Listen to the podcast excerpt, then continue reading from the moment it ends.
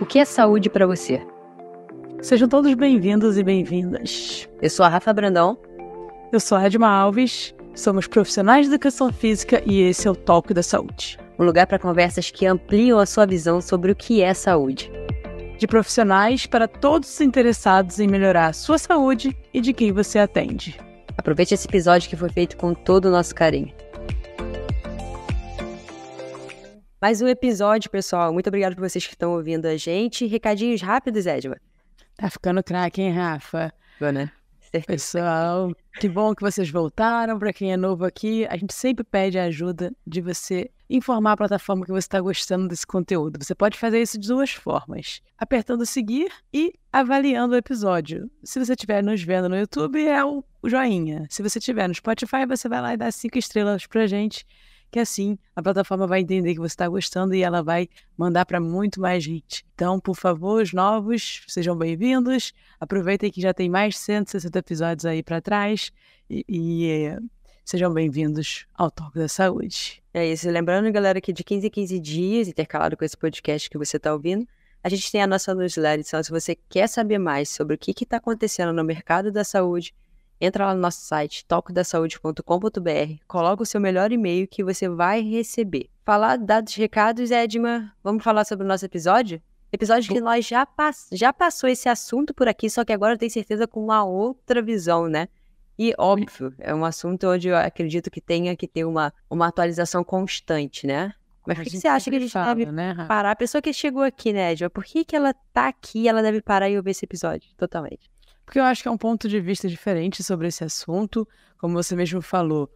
É bem, a gente já trouxe ele aqui com outro profissional, então só de mudar o profissional já vai trazer um ponto de vista diferente sobre o assunto, e a gente também vai focar numa outra fase da vida, porque é bem comum a gente falar sobre é, o espectro do autismo e crianças, mas a gente fala pouco quando ele se torna mais velho. Então a gente também vai dar um enfoque em outra fase de vida, então, vamos trazer novas informações aí para quem se interessar por esse assunto. E uhum. com certeza você conhece, é, com certeza não, mas muito provavelmente você conhece alguém que, que passa por isso, ou na família, ou algum conhecido seu, amigo. Então também já fica a dica aqui para você encaminhar esse episódio para ele. É isso, para falar sobre esse assunto, a gente trouxe Bárbara Calmeto. Bárbara, seja muito bem-vinda ao Toque da Saúde. Muito obrigada por você estar aqui para esclarecer várias dúvidas, que já vou te dizer que a gente já tem muita dúvida, tá? Então, seja bem-vinda ao Toque. Por favor, se apresente e já começa para a gente, Bárbara, por que, que você teve essa curiosidade? Por que, que você decidiu se aprofundar mais nesse transtorno do espectro autista? Ah, muito obrigada. Eu que agradeço o convite. É sempre muito importante a gente falar de autismo e a fase da adolescência e da, do, da fase adulta realmente tem pouco conteúdo. Eu costumo brincar que parece que quando chega na fase da adolescência, a pessoa com autismo vai sumir, porque a gente tem pouco conteúdo, inclusive poucas pesquisas na área. Então, é bem interessante a gente pensar nisso. É, eu sou psicóloga, neuropsicóloga, especialista em análise do comportamento aplicado, que é a terapia que a gente atua e trabalha. É, tem várias especializações aí na área e sou diretora do Autonomia Instituto, que é uma clínica especializada no atendimento de pessoas com autismo, de crianças, adolescentes, adultos e até idosos com autismo, síndrome de Down, deficiência intelectual, transtornos do neurodesenvolvimento. É, então, o autismo, na verdade, eu costumo dizer que entrou na... O autismo me achou, e não fui eu que achei o autismo. É, eu sempre gostei de desenvolvimento infantil, desde a faculdade de psicologia, eu é, era professora antes, então sempre lidei com crianças. E quando eu estava no último período da faculdade, naquele período que a gente tem que escolher o estágio que a gente vai fazer, é, eu tive uma professora que fez uma brincadeira que colocou folha, as folhas de estágios viradas para baixo e falou: gente, se abram para o mundo, vamos sortear onde vocês vão fazer o estágio se vocês não gostarem onde vai ser, a gente troca, mas se abram para o mundo, vocês estão começando na profissão. E eu fui é, e caí na PAI, que é, é uma, uma ONG, né, uma instituição é, sem fins lucrativos que trabalha com, com pessoas com necessidades específicas. A PAI tem aí no Brasil inteiro. Eu morava em Salvador na época, então eu fui trabalhar na PAI Salvador como estagiária Depois fui contratada e me apaixonei e nunca mais saí da área. Já são aí quase 17 anos nessa estrada aí de muito estudo e de muita paixão e luta pelo desenvolvimento dessas pessoas. Faculdade é realmente uma coisa incrível, né? A gente entra imaginando uma coisa, ela nos leva, abre um mundo que a gente não, ah. nunca imaginaria que se transformaria em profissão. Eu, eu entrei na faculdade odiando a academia Tô há 17 anos trabalhando dentro de uma. É. E gostando. E, e, e amando, gostando é. muito. De... E foi importante o conselho da professora, né? Se abra para é, isso. É. Porque talvez se eu fosse escolher, eu iria escolher outra coisa naquele momento, mais focada para as crianças, né? Uhum. É meu foco. Então, por isso, por isso que eu costumo brincar, que o autismo me achou. Interessante. É, independentemente da situação, a mudança de fase, da saída da fase infantil para a adolescência, ela já traz algumas mudanças na vida da criança, da, da criança ou, né, no caso agora, do novo adolescente. Queria que você começasse falando de, de maneiras mais gerais essas mudanças para gente, já que quiser, quiser trazer alguns pontos específicos para quem tem uh, a, a, o aspecto do autismo. Tá. É, como você falou, realmente é uma mudança muito grande, né? A adolescência, ela é um desafio para todos nós. É, a gente já passou por isso, e aí depois nós vamos ter filhos, vão passar por isso. Então, é, são muitas mudanças. É uma fase de mudança hormonal, é uma fase de mudança e de busca por identidade. Quem sou eu? Que grupo que eu pertenço? É, é uma fase até de mudanças na escola, se a gente parar para pensar, de Fundamental 1 para Fundamental 2, a quantidade de professores, quantidade de tarefas, depois o ensino médio, aquela pressão para o Enem. Então, assim, são muitas mudanças. É, é um momento realmente de, de identidade, de se encontrar. E o que eu acompanho com os adolescentes com autismo, né, que estão dentro do transtorno do espectro autista, é que eles passam por todas essas mudanças típicas, porque são comuns da adolescência, né? Mesmo um adolescente com autismo, a gente não pode esquecer que ele é um adolescente. Então, eles passam por essas mudanças, mas eles têm algumas dificuldades a mais é, pelas nuances do próprio diagnóstico. Então, às vezes, há uma dificuldade de, de perceber e de, de identificar as emoções de uma maneira mais adequada de perceber os sinais sociais, as cobranças sociais dos amigos. Então, às vezes os amigos estão é, numa roda, fazendo uma brincadeira que ele está participando para fazer parte daquele grupo, mas ele não está entendendo aquela brincadeira realmente. E aí, na terapia, a gente, inclusive, traduz muito brincadeiras, é, vocabulário, gírias, letras de funk. A gente faz tudo isso na terapia, no grupo de habilidades sociais, porque eu recebo muito isso deles. Ô, Bárbara, mas eu ri porque estava todo mundo rindo. Eu fui dançar porque estava todo mundo dançando e eu quero fazer parte do grupo. Então, tem essa dificuldade é, muitas vezes junta com uma dificuldade de funções executivas do próprio cérebro, e aí essas dificuldades também acarretam na escola, de, de dar conta de tanto conteúdo, principalmente se é uma escola mais conteudista, focada no Enem, na aprovação, na quantidade de conteúdo, de prova. Então, é, normalmente, um paciente com, com autismo que está ali no ensino médio ou finalizando o Fundamental 2, ele também tem essas dificuldades de dar conta, de fazer um planejamento de tudo que ele tem que entregar, de entender a profundidade de algumas tarefas que são enviadas pela escola, e aí a gente precisa de uma adaptação curricular um pouco mais direcionada. É, então, assim, é, além de todas as dificuldades e desafios da adolescência, eles ainda têm muito mais. E aí, por isso que a gente precisa ter todo esse acompanhamento e esse olhar diferenciado. Hum, interessante. Ô, Bárbara, é, a gente sabe que na adolescência tem dois momentos, né? A gente passou por isso. O aumento da socialização, né? E essa mudança da maneira de socializar. Primeiro com os pais e com os mais velhos, que é de um jeito, com os amigos é outro totalmente diferente. Falando do, do espectro autista, como é que isso se torna mais desafiador? Eu queria que você trouxesse para a gente alguns exemplos práticos. Sei que você deu uma pincelada aí do que, que acontece, mas se você pudesse aprofundar agora um pouquinho mais. Tá, tá. Então, tem sim uma diferença grande. Primeiro que é, a família, normalmente, da pessoa com autismo, da criança com autismo que está na fase é, de transição, ela é uma família mais protetora, né? E a gente entende isso porque são é, pessoas mais vulneráveis no sentido de entender as malícias da vida do dia a dia. Isso é uma dificuldade das pessoas que estão dentro do espectro. É, então, são famílias mais protetoras. E aí chega aquela fase de que eles se comportam de uma maneira dentro de casa, mas chega na escola é outra completamente diferente. E a mãe às vezes não faz ideia, né? Pois é, chega na terapia é outro, então às vezes a gente tem que filmar mostrar para a família, não, aqui ele faz isso sim, aqui é dessa maneira. Então, a gente tem vários exemplos. É, lá na, no, no Autonomia Instituto, a gente tem os grupos de habilidades sociais para os adolescentes.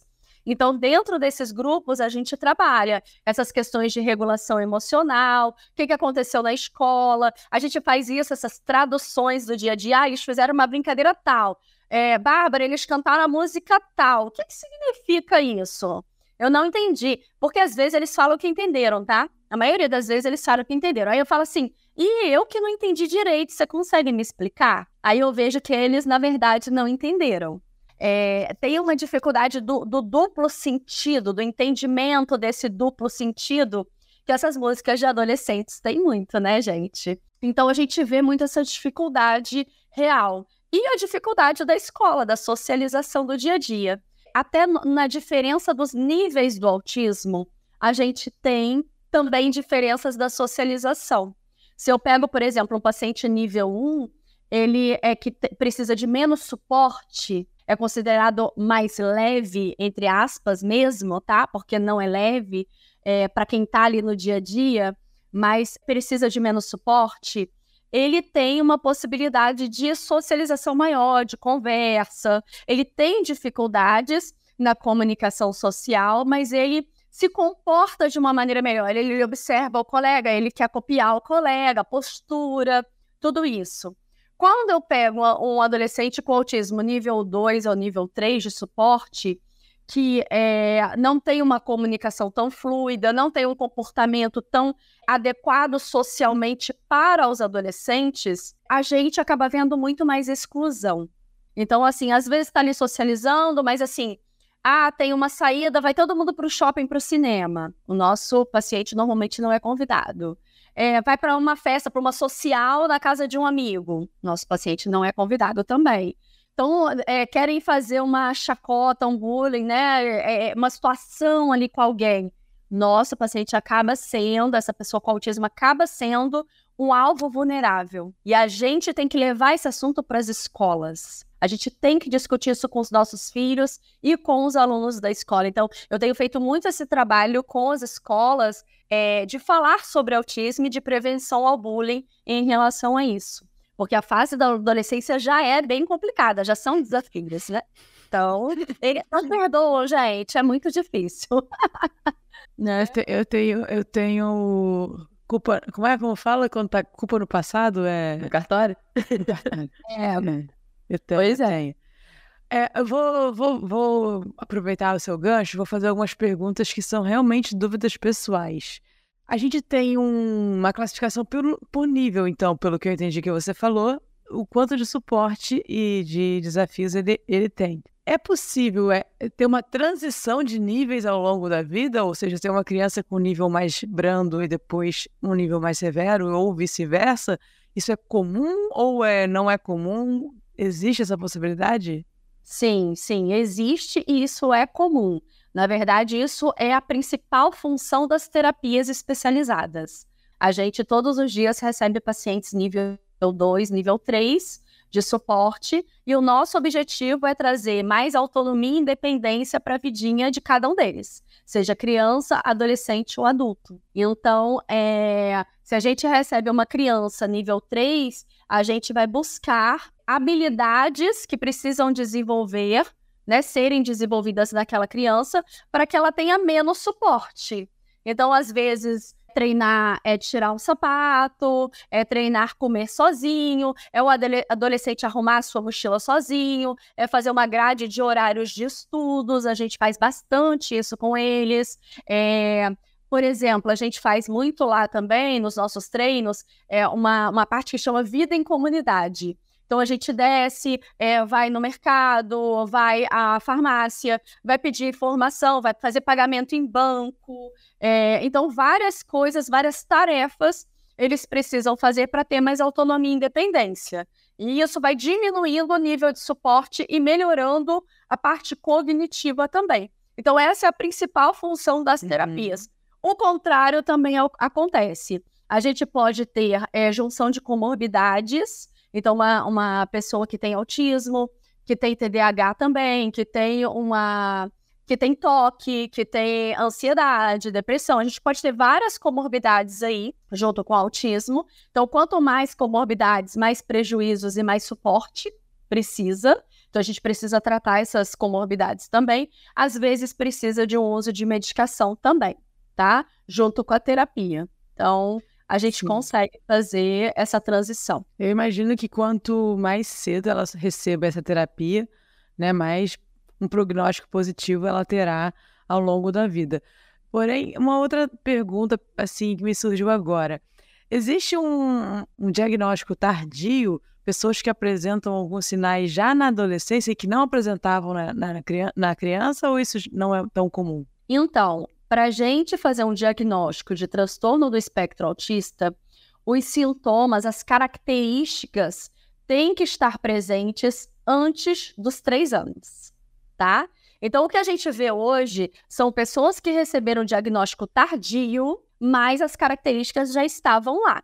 Principalmente quando é nível 1, que é o nível de suporte mais leve, que até 2013 nem era classificado como autismo, então, essa classificação veio depois, e aí as pessoas estão estudando mais, estão conhecendo mais as nuances do autismo, do, do espectro realmente, que é muito grande, são, assim, características que podem aparecer de maneiras completamente diferentes.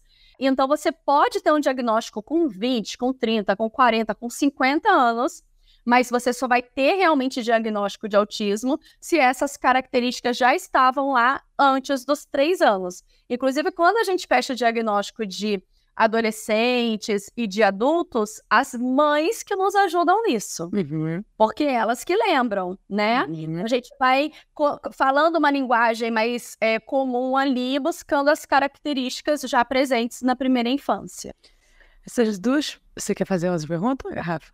Não, é, eu esqueci, na verdade, é uma dúvida de. Existe um tempo também para ser diagnosticado autismo, né? Tem uma idade que eu acho que não pode ser dada nenhum, nenhuma certeza. Não hoje, não. não. Hoje a gente não fala mais disso. Na verdade, hoje a gente fala o seguinte: quanto mais cedo você tiver um diagnóstico ou até uma suspeita diagnóstica e começar a fazer intervenção, menos características e mais resultados você vai ter entendeu? Então, por exemplo, eu tenho bebês de 10, 11 meses fazendo intervenção precoce. Não significa que eles depois vão fechar realmente o diagnóstico, mas já tem um sinal de alerta de atraso, a gente já começa a investigação, o médico dá um laudo de, é, de, de suspeita de autismo e encaminha para intervenção precoce, é, para a gente ver como vai caminhar para fechar realmente ou não o diagnóstico. E, Mas não... existe o um tempo para fechar o diagnóstico, por exemplo, que tenha, se tiver, se for o caso, entrar com alguns fármacos? Não existe isso. Então, não, não existe idade. Isso depende do, do nível de comprometimento, o quanto que está sendo é, dos prejuízos para aquela criança, Entendi. entendeu? Porque tem prejuízos que são muito grandes. Por exemplo, quando a gente vê uma criança com autismo é, que tem como comorbidade o TDAH, o prejuízo é bem grande. Então, normalmente entra com alguma medicação quando vai dando mais ou menos uma certa idade do, de um prejuízo muito grande. Mas eu já tive pacientes com um ano e meio, dois anos que precisaram da medicação. Olha, agora eu vou te fazer uma pergunta que ela é muito mais fácil de ser respondida por quem não é pai e nem mãe. é, porque é, eu imagino, assim, o cuidado, né, que o pai tenha quando ele tem um filho com essa situação, mas também ele tem que ter, como você falou, ele vai ter que dar o um espaço para o aprendizado, para a autonomia, para ele conseguir fazer as, as tarefas do, do, dia dele. Como achar esse equilíbrio também de não infantilizar demais o seu filho, não querer auxiliá-lo em tudo, não querer fazer tudo por ele. É, como os pais podem perceber se estão fazendo demais, é, coisas que eles já poderiam estar dele, é, delegando, no sentido não de delegar para outro, mas porque a própria pessoa possa fazer. Sim, sim. É um desafio grande, né? Até para mães e pais aí de crianças típicas. Hoje em dia tem sido um desafio grande. É, então, eu costumo trabalhar muito com orientação parental. Então, a gente faz muita orientação das famílias.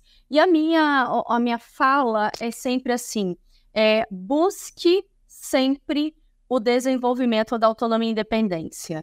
Pense assim: quando você não estiver mais aqui, como seu filho ficará? Com quem que ele ficará? Ele precisa ter autonomia maior que ele puder.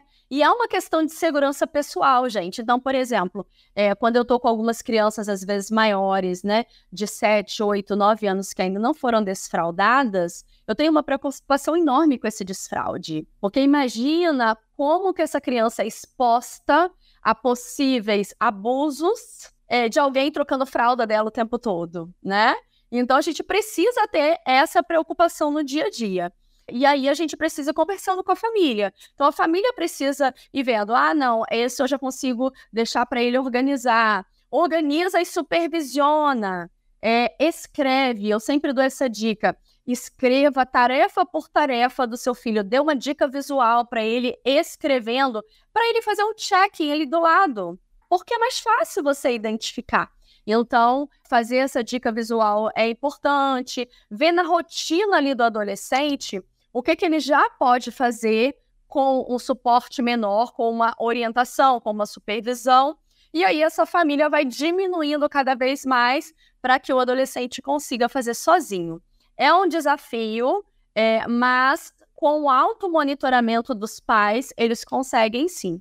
E os nossos pacientes sempre surpreendem. Eles conseguem muita coisa que às vezes a família fala: Ah, mas eu acho que ele não consegue isso. Eu falo: Consegue, vamos lá que ele consegue. A, a, a, frase que a gente sempre escuta, e aí é de paz, tá? Independente da condição do filho, é. Ah, é muito mais rápido se eu fizer. Tipo, às vezes eu tô com pressa, né? Então, é, também tem que ter esse, esse tempo porque o tempo da criança né? é diferente do tempo do adulto, né? A habilidade dele é diferente. Então, o tempo do outro vai ser sempre diferente do nosso, né? Falta que a gente não treinar para ele aprender, ele nunca vai aprender. Então, precisa, é importante. Sofrer para evacuar é algo que pode afetar significativamente a sua qualidade de vida. Mas não se preocupe, estamos aqui para apresentar uma solução simples e eficaz o cocócoras. Trata-se de um banco de madeira maciça, especialmente desenvolvido para apoiar os pés na hora da evacuação, promovendo a posição correta para que você possa fazer o cocô de maneira mais confortável e eficiente. Com os pés apoiados no cocócoras, você simula a posição de cócoras, a mais saudável para a sua evacuação. Além de ser feito com material de qualidade, o cocócoras tem um corte que permite que ele se encaixe perfeitamente no vaso sanitário, sem ocupar espaço desnecessário no seu banheiro. Isso significa que você pode cuidar da sua saúde intestinal sem precisar abrir mão do conforto e da praticidade. Adquirir o Cocócoras é fácil. Basta você acessar a página do Instagram, Cocócoras, e fazer o seu pedido. Ah, e se você é ouvinte do Toque da Saúde, nós temos uma ótima notícia. Ao mencionar o cupom Toque da Saúde tudo junto, você receberá um desconto exclusivo de 8% na sua compra. Não deixe que a dificuldade de evacuar afete a sua qualidade de vida. Adquira agora mesmo seu cocócoras e desfrute de uma evacuação mais confortável e saudável. Você falou de, sobre o, o, o, trabalho aí na clínica, né, da, da explicação de algumas metáforas, de algumas músicas, principalmente de gírias. A gente sabe que na adolescência é um momento onde a comunicação fica difícil para os adultos entenderem o tanto de gíria. Eu, eu vou tem. fazer essa aula aí também, que eu estou precisando hoje em dia. Dar aula para adolescente é isso, né? É isso. A gente tem que se atualizar o tempo todo. O tempo inteiro. Minha aula, quando eu aula para adolescente, é só, mas o que, que é isso? O que, que é isso? Eu imagino, então como é, é na situação do, do espectro autista. Tá? É, eu queria saber também, Bárbara, como é o seu trabalho nas escolas também, porque a gente sabe que tem esse trabalho da psicologia em ajudar, em explicar, tá? Mas como é que esse, esse suporte social ali das pessoas que estão ao redor o tempo inteiro, dos adolescentes, como é que funciona? Como é que eles podem facilitar essa comunicação, mas também de um jeito que eu acredito que seja desafiador, onde faça a pessoa que tem o espectro autista se sentir pertencente, né, àquele, àquele movimento. Não é vamos parar de falar gíria, porque talvez seja uma forma também de, de exclusão. Como é que funciona essa explicação, essa educação? É, nas escolas, é, no, eu, eu, faço acompanhamento de todas as escolas dos nossos pacientes, então a gente faz reunião com as coordenadoras, com as professoras,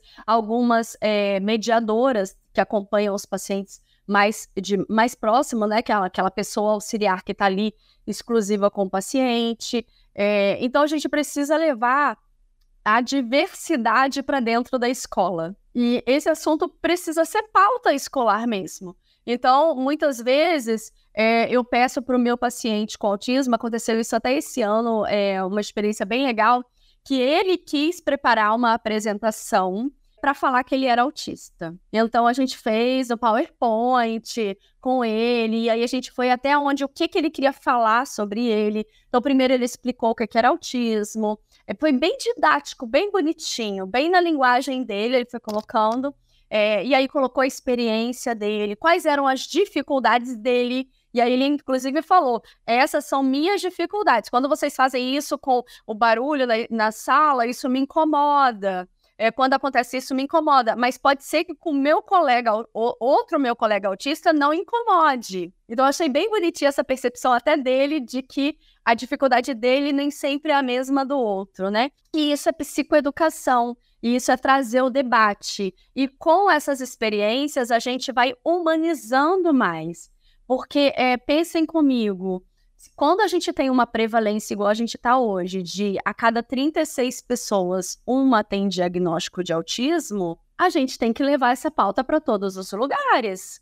Porque toda rodinha de amigos que a gente tiver daqui a pouco vai ter alguém com autismo. O transtorno do espectro autista está aí e realmente a prevalência está aumentando e a gente acredita que vai até aumentar um pouco mais aí ainda, né, nos próximos anos aí, nas próximas pesquisas.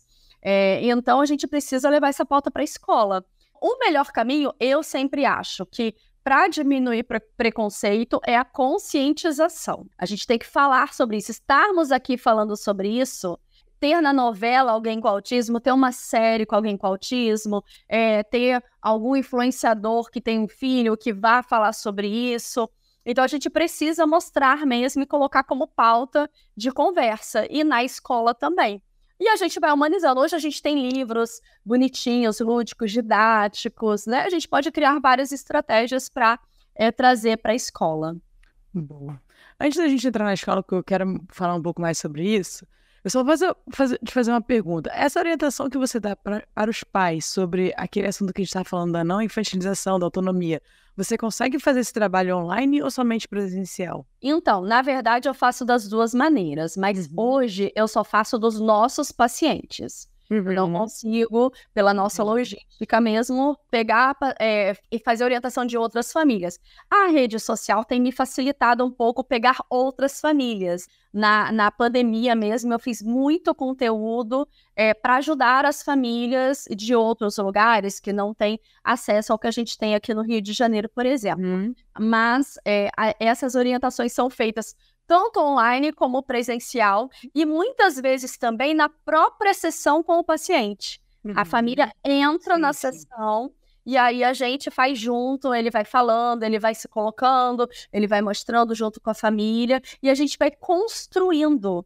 porque a família também vai se moldando ali às necessidades do filho, né? Então, é, e vai mudando, né, gente? As crianças, assim, vira adolescente, aí tá com 10, 12, tá de uma maneira, tá com 15, tá de outra maneira, 17, outra maneira. Então, a gente tem que ir moldando mesmo. Ah, eu quero falar sobre escola, Rafa, porque eu estou assistindo uma série que é, passa dentro de uma escola. São chama Rita. Fica aí a dica, pessoal, para quem quiser uma série aí bem, bem bobinha, tá, pessoal? Não vai esperando grande coisa, tiro, nada, ninguém cortando a cabeça de ninguém, não.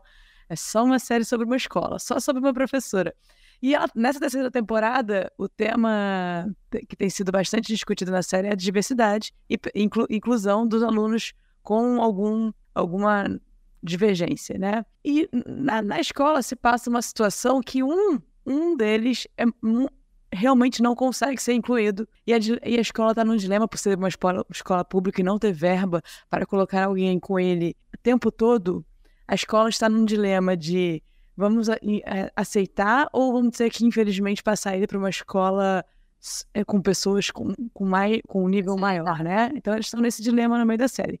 E aí eu estou fazendo essa introdução toda porque é, você diria hoje que as escolas têm profissionais capacitados para ter essa conversa, para ter esse atendimento? Eu vou te falar da minha realidade que eu atendo algumas pessoas e eu escuto aqui os papos das conversas das, das, escolas. As pessoas têm muita dificuldade de ter um moderador, não sei se é exatamente essa palavra, mas é. E, e, então elas falam que falta esse tipo de profissional. Como você tem visto isso? As escolas precisam. É, eu não faço ideia como se forma esse tipo de se é um, uma, um curso técnico, se é faculdade, se é uma especialização. Queria que você falasse um pouco mais sobre os profissionais na escola. Não, as escolas, infelizmente, não estão preparadas. É, tem sido um desafio bem grande. A gente tem leis, a gente tem leis da inclusão, que fala da mediação escolar, que fala do PEI, que é o Plano de Ensino Individualizado, com as adaptações curriculares que cada paciente precisa, que cada aluno precisa, é, mas tem sido bem difícil tanto para as escolas realmente se adaptarem, porque eu vejo que as escolas hoje têm um foco muito no conteúdo, em mostrar nota, em Enem, né? E não é a realidade dos nossos, das pessoas com autismo, dos alunos é, neurodivergentes. É, e a gente precisa trazer esse foco de inclusão maior. Então, há uma dificuldade das escolas, há uma falta de profissionalização, sim. A gente vem é, caminhando para uma nova profissão, que é o mediador escolar. Então, normalmente são professoras, são pedagogas ou psicólogas que fazem alguns cursos específicos de mediação e adaptação curricular, que atuam nas escolas, mas que precisam de supervisão. Então, o que tem acontecido nas escolas hoje é que elas contratam estagiários, colocam lá, é, que ficam como babás, e que não tem preparação nenhuma, porque não tem supervisão. E isso é uma preocupação. Nós temos mediadores escolares na, no Autonomia Instituto de alguns pacientes que as famílias pagam, e aí a gente vê todo esse trabalho, porque a gente dá supervisão, é, leva para a escola, faz adaptação curricular, faz toda a necessidade que aquele aluno precisa. Então, estamos muito longe ainda. Estamos caminhando? Sim, mas eu diria que a passos bem pequenininhos com a tecnologia que a gente tem hoje, com a possibilidade de conteúdo prático que a gente tem hoje é, através da internet, é, era assim esperado que a gente estivesse caminhando mais. Mas a minha luta com as escolas, pelo menos todas as semanas em reuniões, tem sido muito grande ainda. Eu sou muito esperançosa de que os próprios alunos falando cada vez mais disso, vão mudar essa realidade. É, eu tenho essa esperança. É. Pelo que eu entendi, vê se eu estou correta, Bárbara. A gente tem já a base teórica bem pronta, bem avançada, das adaptações para cada nível, para cada divergência. O que a gente não está conseguindo é levar para a prática por falta de ter o mediador lá capacitado. É isso. Mas a nossa te a teoria, a é. currículo, tudo está, a gente já, já tem bem desenvolvido. É tem a parte pedagógica, você consegue fazer uma boa avaliação daquele aluno baseado nas habilidades que ele tem, no esperado para a turma. Você consegue montar um PEI do que é esperado para ele. Então, assim, ah, tem cinco assuntos de, de, geografia que vão ser trabalhados esse bimestre. O que, quais desses cinco assuntos são imprescindíveis desse meu paciente aprender, que ele precisa para a vida dele, e de que maneira ele aprende melhor que eu vou trabalhar com ele? Ah, ele aprende melhor através das figuras, através de um vídeo educativo. Então eu vou trabalhar dessa maneira. E aí você vai criando as estratégias de acordo com o processo ensino-aprendizado de cada um. Certo. Agora eu vou te fazer uma pergunta de saia justa. Se você ficar muito saia justa, você sinaliza a gente, a gente faz um corte. A pessoa que está ouvindo agora, quando voltar, já vai estar tá ouvindo outra coisa, não tem problema. Tá bom. É, o que, que você acha sobre, é, de fato, a inclusão? Ela realmente, a gente tem que, uh, não falo escolas iguais, porque a gente não vai ter escolas iguais nunca, assim, porque tem muitas escolas diferentes, mas sempre que possível, a gente tem que ter realmente uma turma, na no seu ponto de vista pessoal, heterogênea ou a gente tem que tentar ser mais homogêneo nas turmas para para todo mundo se desenvolver igual? O que, que você pensa sobre isso? É, queria saber a sua opinião. Ó, oh, é um tema bem polêmico. Imaginei. Imaginei. Mas eu opinião, porque eu sou dessa. Os anos aí de experiência e eu vou, vou dar minha opinião. É, a inclusão, ela precisa acontecer. Ela é uma necessidade que se aconteça, mas ela, a escola regular, ela infelizmente não é para todos. Por quê? Porque quando eu falo de um nível de desenvolvimento de neurodivergência, de suportes diferentes, eu não posso simplesmente querer que o meu é, aluno que tem transtorno do espectro autista, é, nível 3 de suporte, que ele é não verbal, que ele tem auto e heteroagressão, então ele é, se bate, ele se morde, ele bate no outro, ele não consegue sentar, ele não consegue ter relação nenhuma social, que ele esteja numa turma de quarto ano. Isso é falta de respeito com ele. Sendo muito honesta, isso é falta de respeito com ele. Então, esse aluno, ele se beneficiaria muito mais de estar em no, num ambiente focado nas necessidades específicas dele. O que, que ele precisa agora? Ele precisa treinar, é, permanecer mais tempo sentado. Ele precisa treinar, fazer o encaixe, ele precisa treinar, identificar cores, ele precisa treinar, comer sozinho. Então, assim, qual a necessidade dele? Aí ele vai estar numa turma de quarto ano fazendo contas de multiplicar. Ele nem identifica os números, ele não fala, ele não socializa. Então, assim, é muito bonito na teoria, é muito bonito na lei, mas eu não vejo que isso seja igualdade. Isso não é igualdade. Traba tratar todo mundo como iguais não é igualdade, porque nós não somos iguais.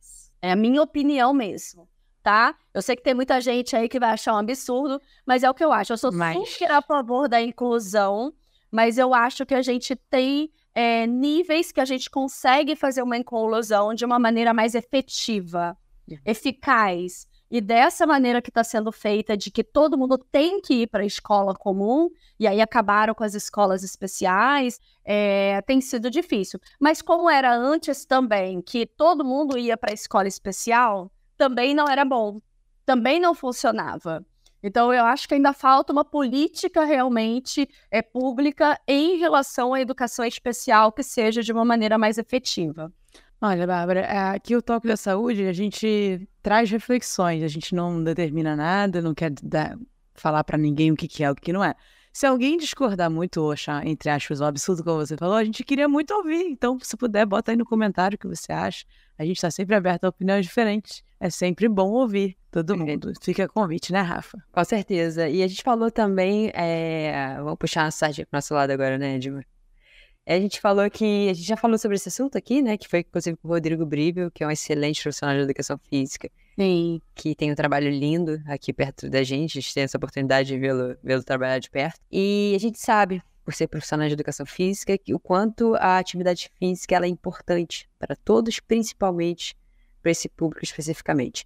Só que o que a gente nota, pelo menos não sei a Edma, é, é bem. não é tão comum ver adolescentes, por exemplo a, a, grande maioria do, do público dele, pelo que eu vejo, né, porque eu não fico o dia inteiro lá, são crianças. Realmente, é, você já disse que realmente os adolescentes eles são meio que esquecidos, né? Mas em relação à atividade física especificamente, Bárbara, ela tem um papel importante também nessa fase da adolescência. Como é que você vê isso? E principalmente, esse é um dos assuntos que entram em pauta tanto nos colégios, porque a gente sabe que a adolescência é uma fase de vestibular, né? Então, a atividade física em muitas das escolas, ela nem é obrigatória, é educação física. Como é que funciona esse lado do movimento especificamente e esse público? Sim, é, a atividade física, ela é muito importante.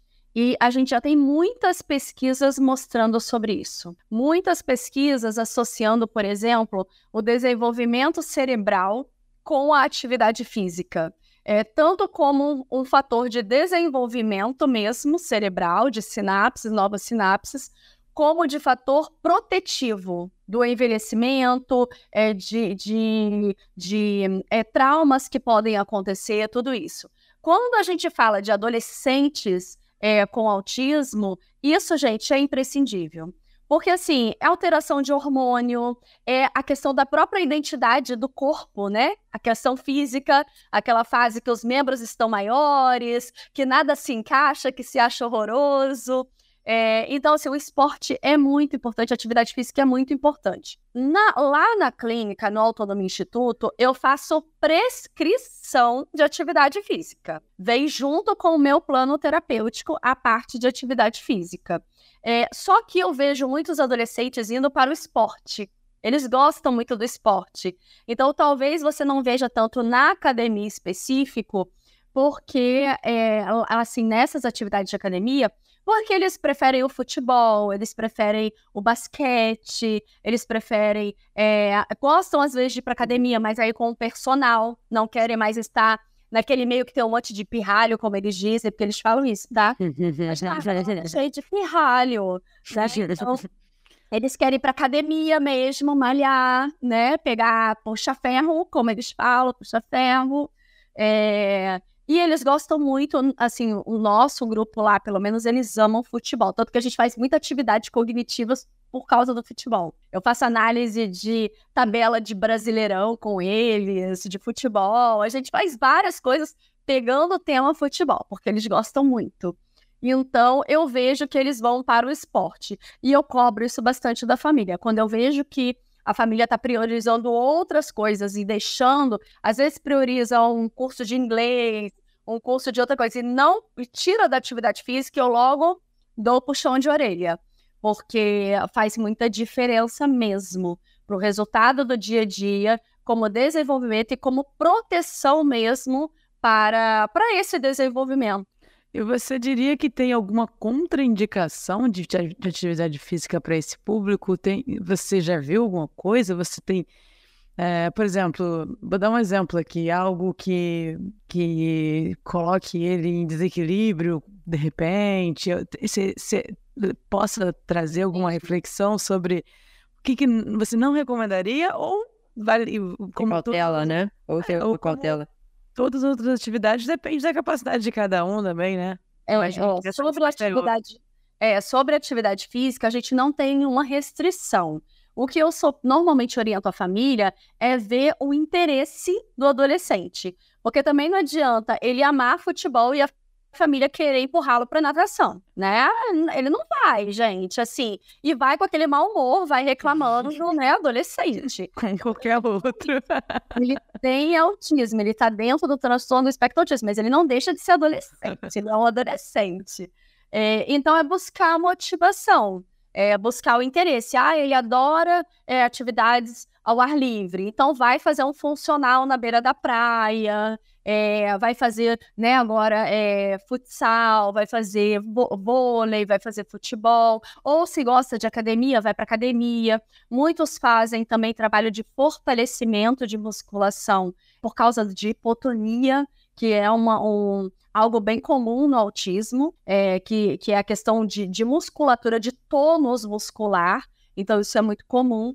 Então, eu tenho vários pacientes que também fazem a parte de musculação para melhorar esse tônus mesmo. Então, é, é, mais buscar essa preferência e sempre com orientação do profissional. Isso, sem dúvidas. Com certeza. É...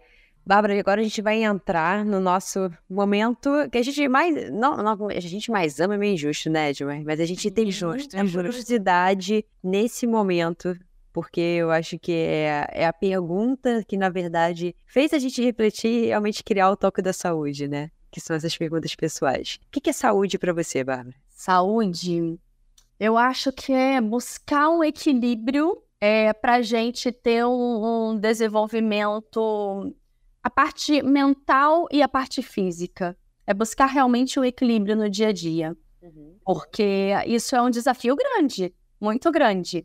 Quando a gente vê, a gente está emendando uma coisa na outra, uma coisa na outra, uma coisa na outra, deu a noite, a gente dorme, não sente que descansou e vai seguindo a vida.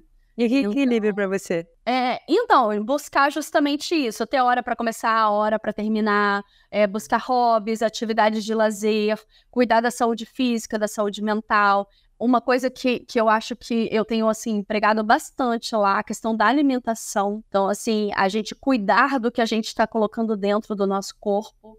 Isso faz muita diferença da nossa produtividade mental, mesmo cerebral. Quando eu falo mental, né, na verdade não é mental, é cerebral. Então, assim, a qualidade dos nossos neurônios é, tem a ver também com o que a gente come. Então, é buscar isso. É um desafio, mas acho que precisa ser assim. Você, tem, se, se, você se sente bem sucedida nessa busca? Épocas mais, épocas menos? É, pois é, épocas mais, épocas. tô numa época menos. Menos. Assim, porque eu tô finalizando mestrado, finalizando certificação internacional, então tá um caos. Mas eu tenho é, já, assim, um ano, um ano e pouco, eu busquei um equilíbrio bem grande de hora de parar de trabalhar. Agora é hora de parar, me desligar mais do celular, né, do WhatsApp, que a gente fica viciado nisso. Então, colocando limites é, do horário que eu vou responder, que eu não vou, é, e buscando isso. Mas ainda, ainda tem um desafio grande aí. Tá bom, tá perfeito ainda não. Uma experiência inesquecível. Pessoal ou profissional? Você pode escolher. Ah, então, pessoal, com certeza é nascimento dos filhos, né? Acho que não tem presente maior do que filhos. Eu tenho dois filhos, a Beatriz de 12 e o Lucas de 7. Então, com certeza é isso. É... E profissional, eu tenho vários, mas eu acho que é, inaugurar a clínica, ver ali cada sala que eu pensei, que eu coloquei um adesivinho na parede, que eu o, o, o material que eu saí para comprar, que era específico para aqueles pacientes. Isso é uma realização muito grande, né? Saber que a gente pode fazer a diferença na vida das pessoas. Então, é, é uma realização muito grande, com certeza. Com certeza. Agora imagina, Bárbara, que você vai ganhar uma viagem de um mês para qualquer lugar do mundo só que você tem que falar para onde você quer ir, quem é a pessoa que você levaria. Meu Deus. quem eu levaria? Assim, uma pessoa diferente, né? Uma pessoa não da minha família. Que você não conhece, é. Pessoa que eu não conheço. Deixa eu pensar. Nossa, essa é difícil. é verdade. É, ó, se, se eu pensar na área profissional, provavelmente eu convidaria alguém da, da área, é, alguma médica, alguma profissional, assim, que a gente tem várias aí na área, para a gente ir, por exemplo, para a Califórnia, que é um centro de estudos sobre autismo bem interessante. Uhum. Então, eles têm lá muita coisa sobre autismo, sobre adolescentes. Eu fiz uma certificação internacional é, é, de lá, no, tem uns quatro meses mais ou menos. Então, eu ia provavelmente chamar alguém da área mesmo, mas que, que a gente fosse. E tem alguém que você admira da área? Ah, tem muitas. Eu vou falar uma que eu admiro muito, que é a Mayra Gaiato. Ela é um grande nome do nosso sobre autismo, né? Ela difunde muito. É, e eu acho que a gente tem, assim, eu modelo muitas coisas que eu estudo e que eu, que eu busco é, sobre ela. Então eu tenho uma admiração muito grande sobre ela, sim, com certeza. Tem muitos, mas aí vou escolher porque ela foi uma das pioneiras aí, né, trazendo o autismo. Muito bem. E qual o seu hábito saudável que você tem mais orgulho? Olha, no momento eu tenho focado muito na questão da saúde mental. Então eu tenho lido mais, eu tenho é, tentado né, ter esses momentos de lazer maior, diminuído a carga de trabalho, porque até o meio do ano passado eu estava com uma carga assim absurda, absurda. É, e aí a gente entra no colapso, né? E aí a gente vê que não vale a pena. Então a gente precisa. Acho que hoje o hábito de saúde mental que eu tenho mais feito é ler. E ler coisas que não são da área, porque eu leio muita coisa da área né? É, artigos, livros e tudo. Então, eu, eu comprei vários livros que não são da área de, de reflexões, de gestão de pessoas, que eu gosto bastante, afinal, sou diretora da clínica, tenho uma equipe para gerir, é, sobre essas reflexões e eu tenho gostado bastante. É, acho que é... tem ajudado na saúde mental. Livro é sempre o do momento, né? Não existe o melhor livro da vida, é assim, sempre o que te toca no momento. Você quer aproveitar então e indicar um aí pra gente que tá te tocando? Ou recentemente que você leu? Tem um aqui pertinho de mim que eu tô amando. Eu estou lendo agora, inclusive. Ó, especialista em pessoas. Uhum. Tiago Brunet, tá até aqui, ó. Tô lendo, tô quase terminando. É o Tiago Brunet, que ele é evangélico, ele tem algum cargo dentro da igreja? Isso, ele é pastor, né? E ele faz, mas assim, é, a- a- isso aqui é independente de espiritualidade, de religião. Ele fala de pessoas. E todos nós estamos no nos relacionando com pessoas o tempo todo, né? Então, é, tem sido meu livro de cabeceira. Eu tô quase terminando a leitura. Ele que eu tô lendo no, no momento. aqui perto. Muito bom. Laura, a gente queria muito agradecer a sua participação. Foi muito esclarecedor, pelo menos para mim, acredito que para a galera que está ouvindo aqui também. É, mas a gente quer saber onde é que a gente te encontra. As pessoas que estão ouvindo, se quiserem entrar em contato, se quiserem é, entrar e se matricular na clínica, onde elas te encontram? Ah, ótimo. Eu que agradeço muito é, a, a participação, né, e a possibilidade de estar aqui falando sobre autismo.